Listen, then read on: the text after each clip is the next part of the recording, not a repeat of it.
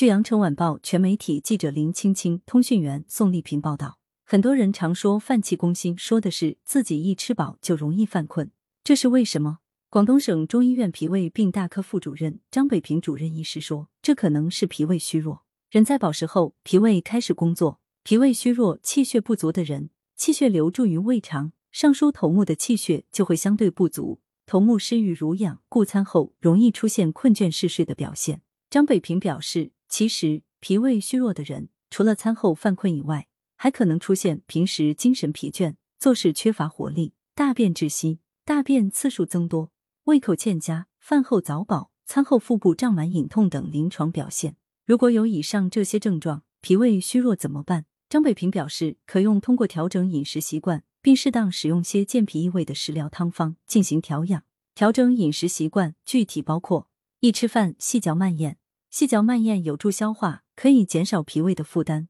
可帮助逐渐恢复脾胃功能，同时有助于营养的吸收。二、忌过饱，少食多餐。进食过度的食物出现饱胀感，则胃肠消化吸收需要更多的气血，会加重饱食后犯困症状。少食多餐有助于脾胃功能正常运作，减少餐后犯困的情况出现。三饭后百步走，餐后不要久坐，也不要因为犯困而去睡觉，可以选择饭后缓慢散步，促进胃肠的蠕动和消化，减轻脾胃运化功能的负担，同时。散步也加快了气血运行，上疏头目的气血也会相应增加，减少犯困的出现。但张北平提醒，饭后不宜剧烈运动，以免引起肠胃不适，出现腹泻、肚子疼等症状。一猴头菇清鸡汤，猴头菇有山珍猴头、海味燕窝之称，具有暖胃健脾、补血益气的功效。鸡肉含有丰富氨基酸、蛋白质等多种营养素，两者一起炖煮食用，可改善脾胃虚弱。二山药炖排骨。山药具有健脾益胃、补肾益精的功效，